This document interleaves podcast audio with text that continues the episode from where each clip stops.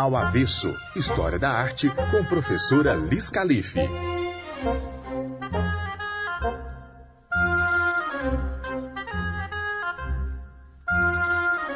Olá, sou a professora Lisandra Calife, leciono História da Arte e hoje a gente vai ler o capítulo 6 do livro de ouro da mitologia, História de Deuses e Heróis, de Thomas Bulfinch, da editora Ediouro, 26 edição, tradução de Davi Jardim Júnior. No capítulo de hoje, vamos ler e saber um pouco mais sobre Proserpina, Glauco e Sila. Depois de Júpiter e seus irmãos terem derrotado os titãs e os expulsado para o Tártaro, um novo inimigo ergueu-se contra os deuses. Eram os gigantes Tifon, Briareu, Encélado e outros. Alguns deles tinham cem braços, outros respiravam fogo. Foram vencidos e enterrados vivos no Monte Etna, onde alguns continuam a lutar para se libertar, sacudindo toda a ilha com os terremotos. Sua respiração sai através das montanhas, e é o que os homens chamam de erupção vulcânica. A queda desses monstros abalou a terra, o que alarmou Plutão, receoso de que seu reino pudesse ser aberto à luz do sol. Presa dessa apreensão, ele entrou em seu carro puxado por cavalos negros e viajou pela terra para verificar a extensão dos danos, enquanto se achava empenhado nesse Mister Vênus, que estava sentada no Monte Erix, brincando com seu filho Cupido, olhou-o e disse: Meu filho, toma tuas setas, com que vences todos, mesmo Jove, e crava uma delas no peito daquele sombrio monarca que governa o reino de Tártaro. Por que deverá ele sozinho escapar? aproveitar a oportunidade de ampliar o teu e o meu domínio. Não vês que mesmo no céu alguns desprezam nosso poder? Minerva a sábia e Diana a caçadora desafiamo-nos. E ali está a filha de Ceres, que ameaça seguir seu exemplo. Agora, se tens qualquer consideração por teus próprios interesses e pelos meus, junta aquelas duas pessoas em uma só. O menino abriu a aljava e escolheu a mais aguda e fiel seta. Depois, firmando o arco no joelho, distendeu a corda e desfechou a seta de ponta aguda bem no coração de Plutão. Há, no vale de Ena, um lago escondido no bosque que o protege contra os ardentes raios do sol. O terreno úmido é coberto de flores e a primavera reina ali perpetuamente. Proserpina lá se encontrava, brincando com suas companheiras, colhendo lírios e violetas e enchendo com as flores seu cesto e seu avental. Quando Plutão a viu, apaixonou-se por ela e raptou-a. Ela gritou, pedindo ajuda à mãe e às companheiras, e quando apavorada largou os cantos do avental e deixou cair as flores, sentiu infantilmente sua perda como um acréscimo ao seu sofrimento. O raptor excitou os cavalos, chamando-os cada um por seu nome e soltando sobre suas cabeças e pescoços as rédeas cor de ferro. Quando chegou ao rio Ciano, e este se opôs à sua passagem, Plutão feriu a margem do rio com seu tridente e a terra abriu-se e deu-lhe passagem para Tártaro. Ceres procurou a filha por todo o mundo, a aurora dos louros cabelos, ao sair pela manhã, e Hespéria, ao trazer as estrelas ao anoitecer, ainda a encontraram ocupada na procura. Tudo foi em vão, porém. Afinal, cansada e triste, ela se sentou numa pedra e ali continuou sentada durante nove dias e nove noites, ao ar livre, à luz do sol e ao luar e sob a chuva. Era onde, ora se ergue a cidade de Eleusis, então morada de um velho chamado Celeus. Ele estava no campo, colhendo bolotas e amoras silvestres e gravetos para alimentar o fogo. Sua filhinha, conduzida para casa conduzia para casa duas cabras, e ao aproximar-se da deusa, que aparecia sob o disfarce de uma velha, disse-lhe: Mãe, e o nome foi suave aos ouvidos de Ceres. Por que está sentada aí nessa rocha?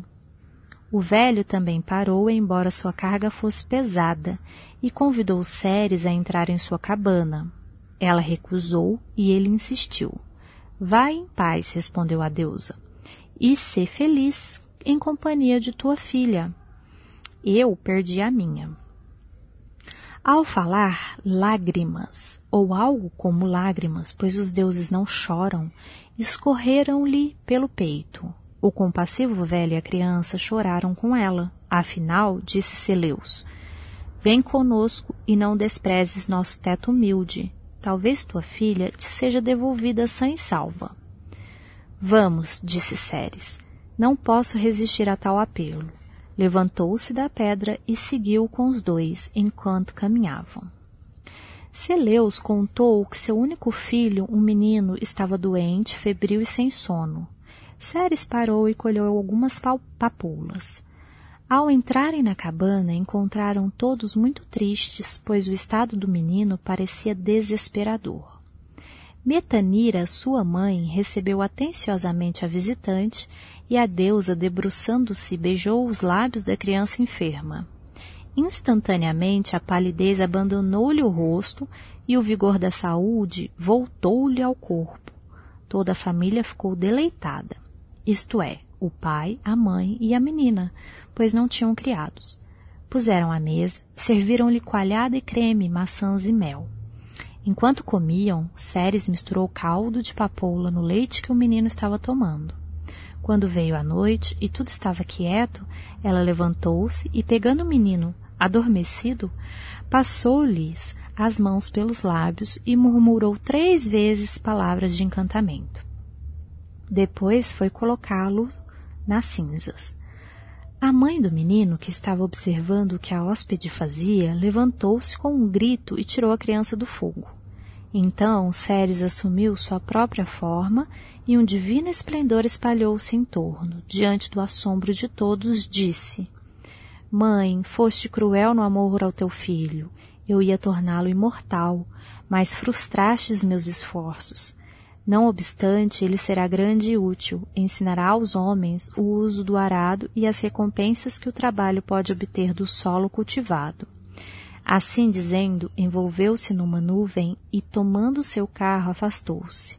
Ceres continuou a procurar a filha, passando de terra em terra e atravessando mares e rios até voltar a Sicília, de onde partira e ficou de pé à margem do rio Ciano, onde Plutão abrira uma passagem para seus domínios. A ninfa do rio teria contado à deusa tudo o que testemunhara. Se não fosse o medo de Plutão, assim, apenas se aventurou a pegar a guirlanda que Proserpina deixara cair em sua fuga e fazê-la descer pela correnteza do rio, até junto da deusa. Vendo-a, Ceres não teve mais dúvida sobre a perda da filha mas ainda não conhecia a causa e lançou a culpa sobre a terra inocente. Ingrato solo que tornei fértil e cobri de ervas os grãos nutritivos, não mais gozarás de meus favores, exclamou. Então o gado morreu, o arado quebrou-se no sulco, as sementes não germinaram, houve sol e chuva em demasia, as aves roubaram as sementes, somente medravam os cardos e sarças, ao ver isto, a fonte Aretusa intercedeu pela terra. Não culpes a terra, deusa, exclamou. Ela se abriu de má vontade para dar passagem à tua filha. Posso contar-te qual foi o seu destino, pois a vi. Esta não é a minha terra natal, venho de Elis. Era uma ninfa dos bosques e comprazia-me na caça. Exaltavam minha beleza mas eu não cuidava disso, e antes me vangloriavam de minhas proezas venatórias. Certo dia estava voltando do bosque, aquecida pelo exército, quando vi um regato que corria sem ruído, tão claro que podia contar-se as pedrinhas do fundo. Os salgueiros o sombreavam e as margens cobertas de relva desciam até a água numa rampa suave. Aproximei-me Toquei a água com o pé. Entrei até ficar com a água pelo joelho. E não contente com isto, deixei minhas vestes nos salgueiros e entrei no rio. Enquanto lá estava, ouvi um murmúrio indistinto vindo do fundo do rio e apressei-me em fugir para a margem mais próxima. Por que foges, Aretusa? disse a voz. Sou Alfeu, o, de, o deus deste rio. Fugi e ele me perseguiu. Não era mais rápido do que eu, mas era mais forte e alcançou-me quando minhas forças fraquejaram. Afinal, exausta, gritei pedindo a ajuda de Diana. Ajuda-me, deusa, ajuda tua devota. A deusa ouviu-me e envolveu-me logo em espessa nuvem. O rio Deus procurou-me, ora aqui, ora ali, e duas vezes aproximou-se de mim, mas não conseguiu encontrar-me. Aretusa, Aretusa! gritava. Oh, como eu tremia, como o cordeirinho que ouve o lobo, lobo ou uivando fora do redil. Um suor frio cobriu-me, meus cabelos caíram como correntes de água, e onde estavam meus pés formou-se uma lagoa. Em resumo, em menos tempo do que levo para contar, tornei-me uma fonte. Mas ainda sob essa forma, Alfeu reconheceu-me e tentou misturar sua corrente com a minha. Diana abriu o solo e eu, tentando escapar à perseguição, mergulhei na caverna. E através das estranhas entranhas da terra cheguei aqui à Sicília. Ao passar pelas camadas inferiores da terra, vi sua Proserpina, ela estava triste, mas já não refletia susto na fisionomia.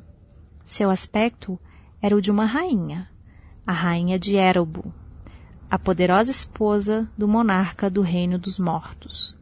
Ao ouvir isto, Ceres ficou perplexa durante um momento. Depois virou seu carro para o céu e correu apresentar-se diante do trono de Jove contou a história de sua aflição e implorou a Júpiter que intercedesse para conseguir a restituição de sua filha. Júpiter consentiu com uma condição, a de que Proserpina não tivesse tomado qualquer alimento durante sua permanência no mundo inferior. De outro modo, os parcas proibiam a sua libertação. E assim, Mercúrio foi mandado, acompanhando da primavera, para pedir Proserpina a Plutão. O ardiloso monarca consentiu, mas infelizmente a donzela aceitara uma romã que Plutão lhe oferecera e sugara o doce suco de algumas sementes. Isso foi suficiente para impedir sua libertação completa. Fez-se um acordo, contudo, pelo qual Proserpina passaria metade do tempo com sua mãe e o resto com seu marido Plutão. Ceres deu-se por satisfeita com esse arranjo e restituiu à terra seus favores. Lembrou-se então de Celeus e de sua família e da promessa feita ao menino Triptólemo. Quando o menino cresceu, ensinou-lhe o uso do arado e como semear.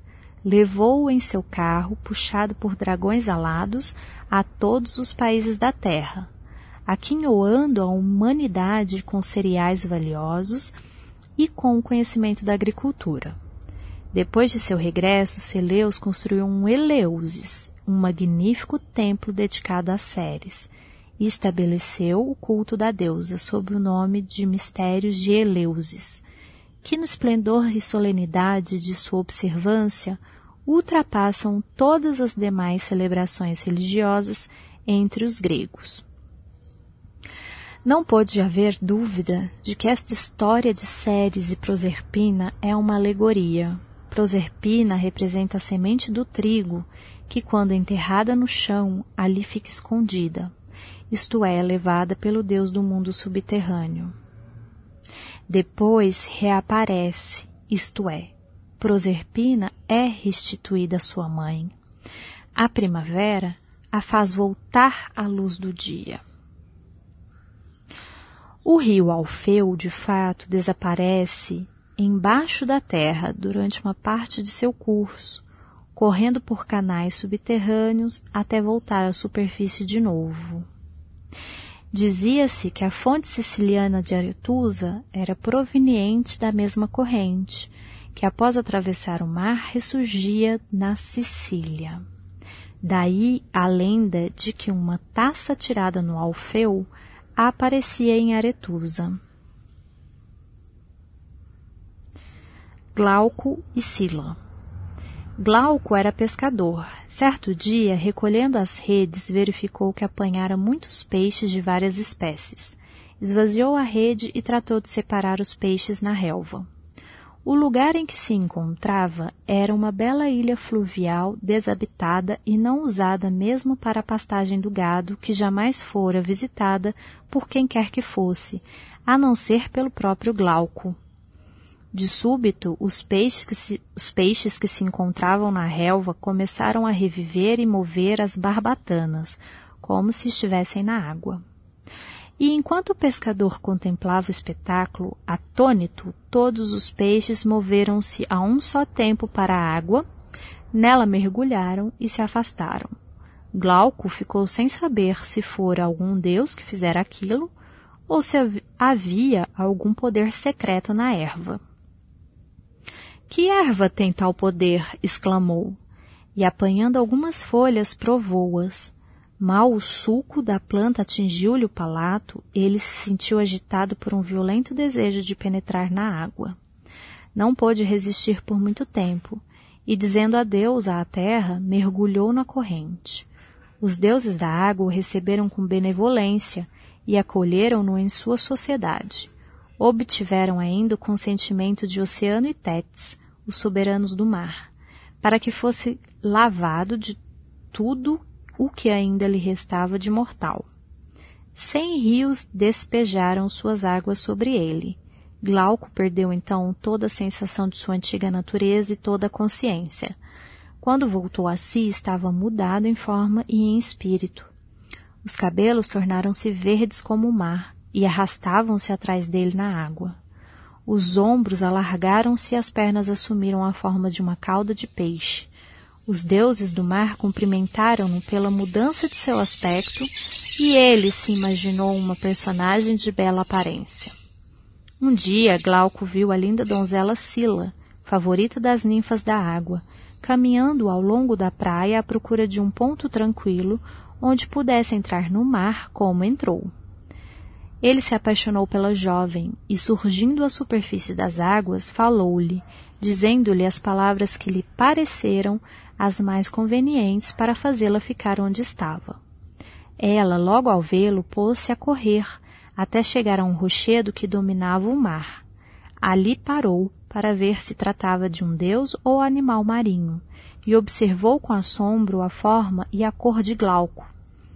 Este, emergindo em parte da água e apoiando-se num rochedo, disse: Donzela, não sou um monstro, não sou um animal marinho, mas um deus, e nem Tritão, nem Proteu estão colocados mais alto do que estou. Outrora fui mortal e ganhava minha vida no mar. Agora, porém, a ele pertenço inteiramente. Contou então a história de sua metamorfose e como for elevado à sua atual dignidade e acrescentou: De que vale, porém, tudo isso, se não consigo mover teu coração? Continuava a falar no mesmo tom, mas Sila virou as costas e fugiu. Glauco, desesperado a princípio, teve depois a ideia de consultar a feiticeira Circe, e assim dirigiu-se à sua ilha, à mesma onde mais tarde Ulisses desembarcou, como veremos em outro episódio. Depois das saudações recíprocas, disse Glauco: Deusa, imploro tua piedade. Somente tu podes aliviar meu sofrimento.